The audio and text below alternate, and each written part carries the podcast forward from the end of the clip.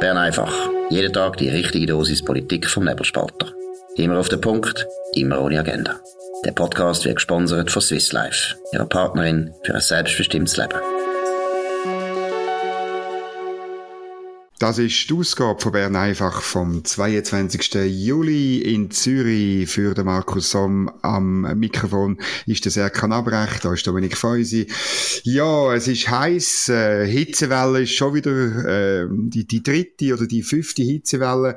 Item, wir haben das gestern besprochen, heute haben wir kühler Kopf und zwar so kühl, dass wir uns ähm, freuen irgendwie, dass Simonetta Sommaruga die Heime bleibt, weil die Lage im Energiebereich ist wahnsinnig ernst. Sie hat Welle gemäß Blick am Adriastrand liegen, ich stelle mir aber vor, das ist eher eine Erfindung von der Blickjournalisten. Das geht jetzt aber nicht. Sie muss die Heime bleiben, weil die Lage ernst ist. Das hat sie der Schweizer Illustrierten verraten. Die Lage ist zu ernst und sie macht jeden zweiten Morgen eine Lagebeurteilung. Es sind hektische Tage, sagt sie, und ähm, sie muss die ganze Zeit schauen, dass uns der Fuß nicht ausgeht. Wie ist bei dir die Geschichte angekommen, Serkan? Also ähm, irgendwie finde ich so, wenn ich so gut macht sie das und dass sie nicht in die Ferien geht. Ich meine, so viele Ferien haben Bundesräte auch nicht. Ähm, gut, der Berse hat auch nicht so viel gehabt, schon wieder abgefangen worden in der Ferien. Aber ähm, wir wissen ja nicht, wo sie an hat wollen. Es ist Italien, Slowenien, Kroatien. Aber ich finde gut, dass hey, Adria, ja, genau. Ja, ja gut, das, das, das, das, das Adriat, äh, Adriatische Meer, das kann... Das ist nur in Italien.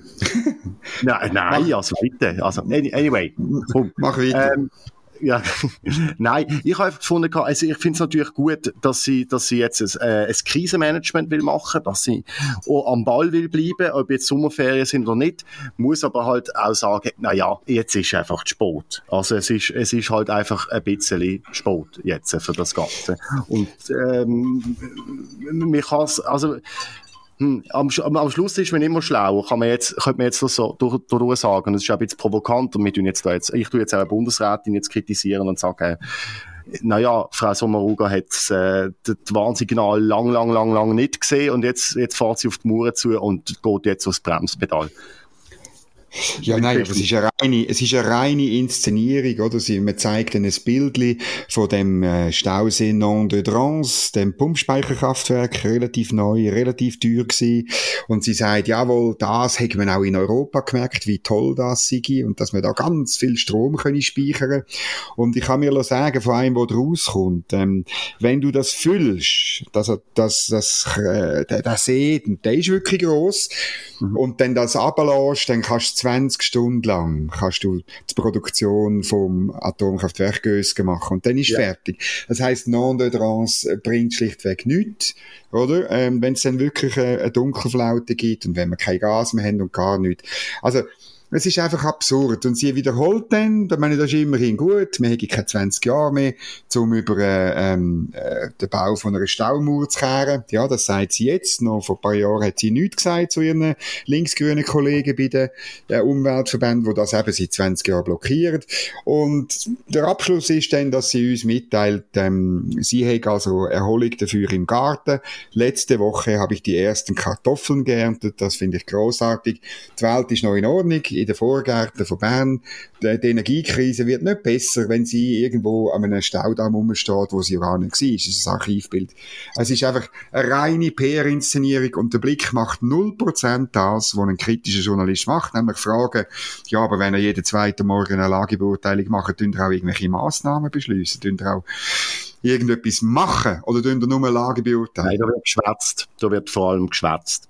Und das ist, das ist ja das Problem. Also sie hat ja am Blick übrigens gesagt, das Pumpspeicherkraftwerk Nord de Trans, ähm, kann eine Schlüsselrolle bei der Bewältigung der Energiekrise ja, ja. spielen, muss ich sagen, naja, eben, wie du gerade richtig gesagt hast, eben, es ist, es ist Kapazität von 20 Stunden AKW Gösgen. Muss ich sagen, ja. es ist rein PR. Und die Frage ist, immer bei so, bei so Krisensitzungen, die der Bundesrat macht, und so Stabssitzungen, oder eben Krisenstabssitzungen, ist die Frage, schwätzen ihr einfach oder machen ihr auch? Und ich habe jetzt momentan bei der Sommerugas, ich kann uns ja des Besseren belehren, ähm, in den nächsten Wochen habe ich aber einfach das Gefühl, es ist sehr viel Schwätzen und wenig machen. Das ja, das ist so. Und das ist auch an einem anderen Ort so, nämlich bei der Europäischen Zentralbank. Das haben wir noch, ähm, äh, noch rekapitulieren. Gestern ein grosser Zinsschritt, ein halbes Prozent auf, kein negative. Negativzinsen mehr. Von dem her gut, ja, das ist dringend nötig gewesen. Es gibt aber schon Leute, die durchdrehen. Aber das Problem ist eben für, äh, damit, damit das Problem nicht auftritt, damit die Schuldnerstaaten nicht, ähm, wenn sie sich, sich dann neu müssen verschulden, nicht in ein riesen Problem bekommen mit ihren Schuldenständen, die weit über die 60 Prozent sind, wo eigentlich maximal zugelassen sind, hat man so ein Anti-Krisen-Paket noch geschürt, kurz übersetzt. Das führt dazu, dass die Länder dann gar nicht die höheren Zinsen müssen zahlen. Sie können sich also weiterhin billig Geld leihen, sie können weiterhin billig Geld ausgeben, dann gehen sie das Haus an falsche Ort. Ähm, sie sind weiterhin nicht gezwungen, eine Wettbewerbspolitik zu machen oder eine wettbewerbliche Wirtschaftspolitik, wo ihre Kraft, ihre volkswirtschaftliche Kraft würde verstärken. Und ähm, darum äh, ist das alles eigentlich auch nur ein Geschwätz. Das Problem wird deshalb nicht besser und ich bin auch nicht sicher, ob das das dann wirklich die Inflation dämpft, wo ähm, in, äh, in, in der EU, in der Eurozone ähm, 8,6 Prozent erreicht hat und Inflation ist mhm. nichts anderes als eine Steuer, insbesondere auf Sparguthaben vom Mittelstand, eine Steuer auf den Löhnen von der einfachen Leute. Das finde ich eine brandgefährliche Politik. Und Frau Lagarde mit ihrem vermutlich steuerfreien Lohn, sie wollte gar nicht so viel daran ändern. Das finde ich auch und ich sehe es vor allem, wie du gerade gesagt hast, ähm, ein Risiko, vor allem mit den, mit den Ausnahmen, die man gemacht hat für bestimmte EU-Staaten, Italien oder Spanien und Spanien zum Beispiel sind da betroffen. Genau. Und ähm, da sage ich, da finde ich jetzt halt auch, es ist halt die Konsequenz ist ja dann am Schluss endlich nicht da. Es ist eigentlich, sagen wir es, zugespitzte Wirtschaftsverzerrung, die sie jetzt macht, mit so Ausnahmefällen. Weil es betrifft Sebi und es betrifft Sebi nicht. Und die machen jetzt halt einfach weiter. Und darum komme ich auch nicht ganz draus aus dem Poker von der Frau äh, Christine Lagarde, also was sie genau mit dem möchte bezwecken, weil ich habe nicht das Gefühl, dass das mittelfristig hilft, den Druck wegzunehmen. Von der europäischen Raum oder vom EU-Raum oder äh, vom Euro-Raum natürlich. Oder, oder wie siehst du das? Ja, nein, eben, das, ist, das wird, wird nicht viel ändern. Es ist der Versuch, letztlich für die Galerie etwas zu machen ähm, und, und äh, doch ein bisschen irgendwie gut Wetter irgendwie zu machen und dafür ein bisschen etwas äh, zu beschließen. Aber das wird man wahrscheinlich nicht so ernst nehmen, eben weil es Ausnahmen gibt. Dann äh, ist es letztlich eben der Versuch von einer Politikerin, ich muss das wieder mal sagen, sie ist halt eine Politikerin, sie ist keine Ökonomin, sie ist keine Notenbankerin und ähm, das hilft natürlich der Glaubwürdigkeit von der EZB nicht. Das ist eine verpolitisierte, eine verpolitisierte Institution, die noch schaut, den Laden einigermaßen zusammenzuhalten. Die Risiken, die dort in dem Euroland sind, hat äh, vor einer Woche der Konrad Hummler sehr gut in einem Leitartikel beschrieben. Mhm. Sie kann fast nicht raus und das ist so ein bisschen der Versuch, man könnte eigentlich sagen, den Bär zu waschen, ohne dass man ihn wirklich nass macht. Und das wissen wir eigentlich alle. Das kommt am Schluss äh, nicht so gut raus. Was ich noch interessant gefunden habe, 20 Minuten hat ein, ein Anlageberater äh, von äh, Injova, also aus Zürich, ähm, gefragt, Christian von Angerer. Und da sagt, das hat wahnsinnig negative äh, Auswirkungen für die Energiewende allgemein. Weil gemäss einer ETH-Studie sind 75 Prozent der grossen Unternehmen im Bereich der erneuerbaren Energien hoch verschuldet, während die höheren Zinsbelastungen die Kosten für Solarkraftwerke steigern. Finde ich jetzt aber eben auch noch ironisch, so eine EU, wo, wo massiv viel Geld spricht, wenn das auch wirklich stimmt, aber wir gehen jetzt so von der ETH-Studie aus, massiv Geld spricht für die Investitionen in erneuerbare Energien und dann noch einen Stein in den Weg legt äh, mit, mit, mit dem EZB-Zinsentscheid. Das habe ich noch lustige Anekdote gefunden darüber. Jawohl. Ein ähnliches Thema hat heute ein, äh, ein Berater im Cash aufgebracht und das finde ich interessant. Es geht um Immobilien und um äh, ein Problem, wo auch von links oft äh, bewirtschaftet wird, nämlich dass die Immobilien wahnsinnig teuer sind, namentlich in der, in der Romandie, so Genf und, und, und Lausanne, aber auch in, in, in Basel, in Zürich und so. Und er, er ist, äh, Sie haben Raphael Baluc, ein Immobilienexperte, äh, wo man da gebracht. Ich habe den Namen noch nie gehört, aber es ist interessant, weil er, weil er ganz ehrlich so sagt, ähm, die, die, die, die, die, die höheren Preise, die, der Preisauftrieb, der wird weitergehen. Er ist auch jetzt weitergegangen, obwohl ja die Nationalbank bei uns auch Zinsen angehoben hat und hat sich also nicht beruhigt. Und er sagt, der Grund ist ganz einfach, wir haben in das Land eine riesige Zuwanderung und ein begrenztes Angebot an Grund und Boden und dementsprechend ist es klar, dass die Preise auch in Zukunft ansteigen werden und dass gerade Leute jetzt von, von, von jüngeren, von deiner Generation sich eigentlich ähm, nicht mehr Immobilien nicht mehr können leisten wenn sie nicht irgendwie eine Erbschaft haben, eine grosse. Nein, also das ist tatsächlich so. Es ist natürlich schwierig. Ähm, entweder erbst du Immobilien oder du erbst viel Geld und kaufst Immobilien. Aber momentan ist es natürlich wahnsinnig schwierig geworden vom Wohnungsmarkt. Ich finde das natürlich noch interessant, wie, wie du richtig sagst, dass die Linken ja die ganze Zeit vor allem in den urbanen Gebieten, dass sie in der Stadt versuchen, irgendwelche Lösungen dazu zu finden. Sie haben meistens mit irgendwelchen Mietdeckel und, und, und Eingriff in, in die Immobilienwirtschaft und Privatwirtschaft zu tun.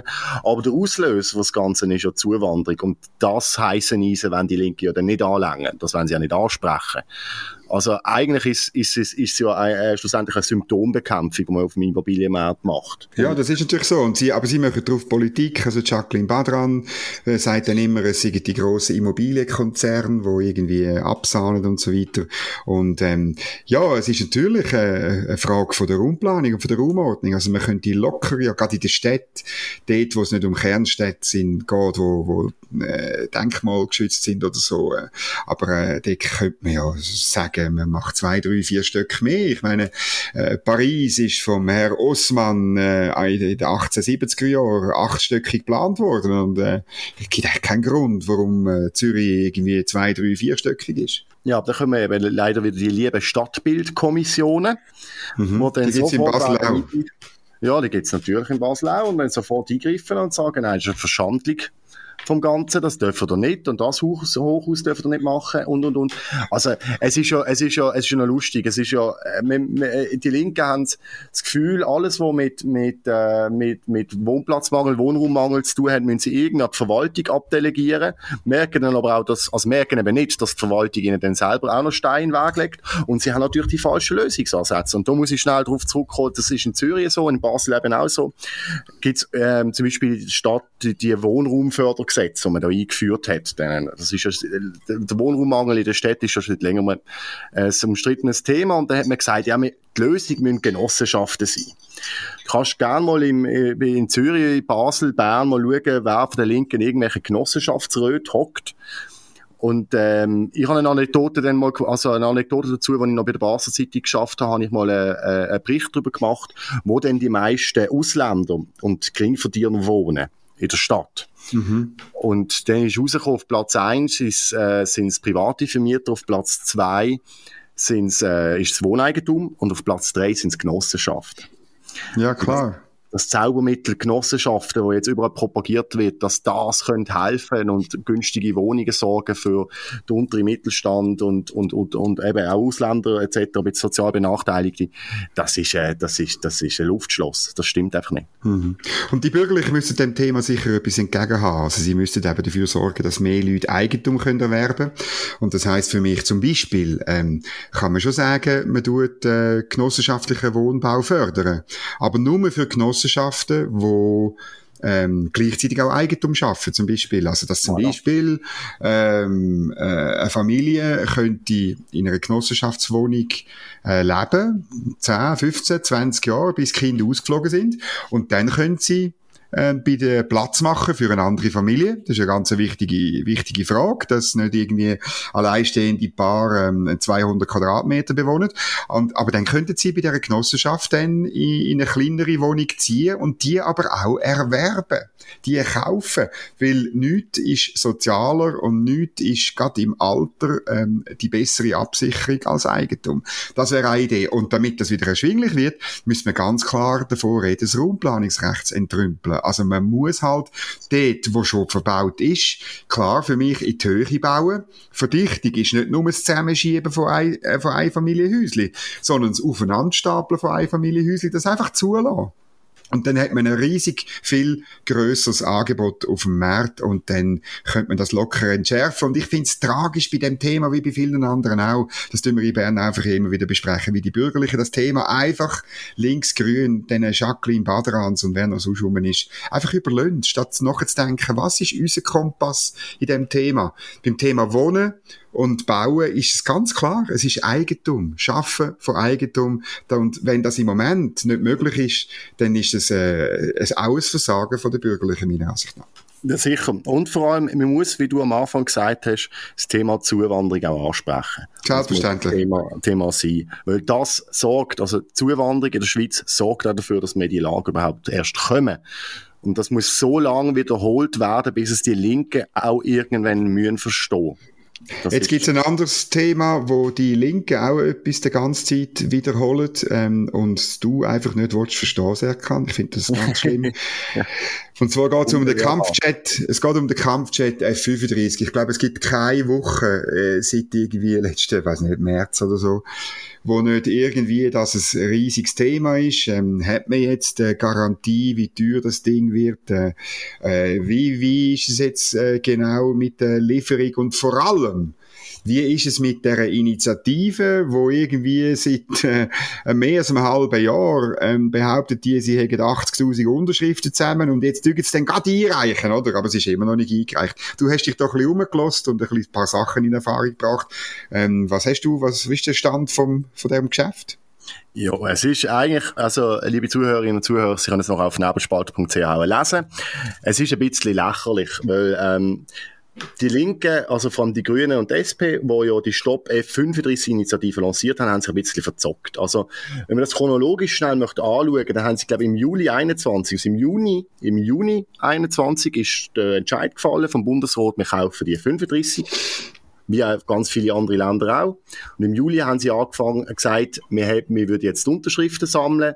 Wir haben bereits Zusagen für 70.000 Stimmen. Im Januar 2022, also ein halbes Jahr später, sind 76.000 Stimmen gesehen. Dann haben sie gesagt, wir warten, bis wir 110.000 haben, dann reichen wir es im Frühling ein. Dann haben sie im Mai gesagt, wir haben 100.000, wir warten, bis wir 115.000 haben, dann reichen wir sie ein. Am 1. Juli haben sie 111.000 gehabt, haben sie gesagt, wir warten, bis wir 116.000 haben, reichen wir sie ein. Jetzt haben sie 116.000, sie reichen sie immer noch nicht ein. Mariona Schlatter hat jetzt plötzlich gesagt, ja, wir reichen sie vielleicht im August ein. Es ist eine Verzögerungstaktik, die hier gespielt wird. Mittel, also, wo gemacht wird. Mittlerweile ist aber auch klar, dass es ihnen um Ohren fliegen kann. Weil der Ständerat hat in der letzten Session schon gesagt, dass er eine Beschleunigung will von, von dieser Beschaffung. Ich meine, im, im, wir müssen daran erinnern, im 2020 hat es Folge Ja zum Kredit gesagt für die neuen Kampfjets, die 6 Milliarden plus. Und ähm, wenn der Nationalrat in der nächsten Session dem Ständerat folgt, dann wird der Vertrag unterzeichnet und die Initiative verläuft einfach, äh, wird wirkungslos, verläuft im Leeren. Es ist, ist einfach nur ein Hoax eigentlich dadurch. Sie hätten die Abstimmung können haben wenn sie es im März eingereicht hätten, oder, dann hätte man es angebracht. Mit Würgen und Stechen, oder wie sagt man, mit Hauen und Stechen, mit Würgen und Drücken, oder irgendwie so. Das wäre noch gegangen. Aber, und es ist auf der Kippe gewesen, es hat, sind verschiedene Zahlen umgeschwirrt. Ehrlich gesagt, ich bin selber natürlich nicht im Initiativkomitee. Aber, ähm, man hat dann, man hat sich dann für eine Verzögerungstaktik entschieden. Und, äh, ja, ja. Dann muss ich sagen, dann halten sich meine, meine Demokratie, politische Schmerzen halten sich dann einfach ein bisschen in Grenzen, weil das hat man, ist absehbar gewesen.